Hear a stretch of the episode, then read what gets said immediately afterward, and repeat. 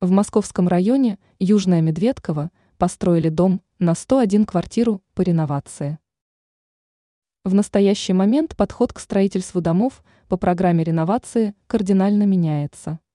Застройщики изначально изучают локацию расселяемых домов и изучают доступную там инфраструктуру.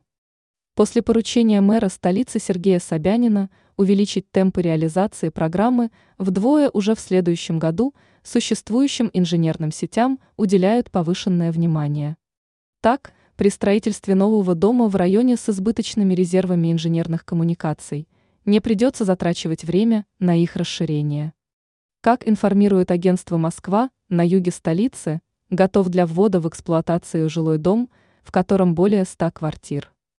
Объект возведен по уникальному проекту с интересной текстурой фасада и оригинальным оформлением внутридомового пространства.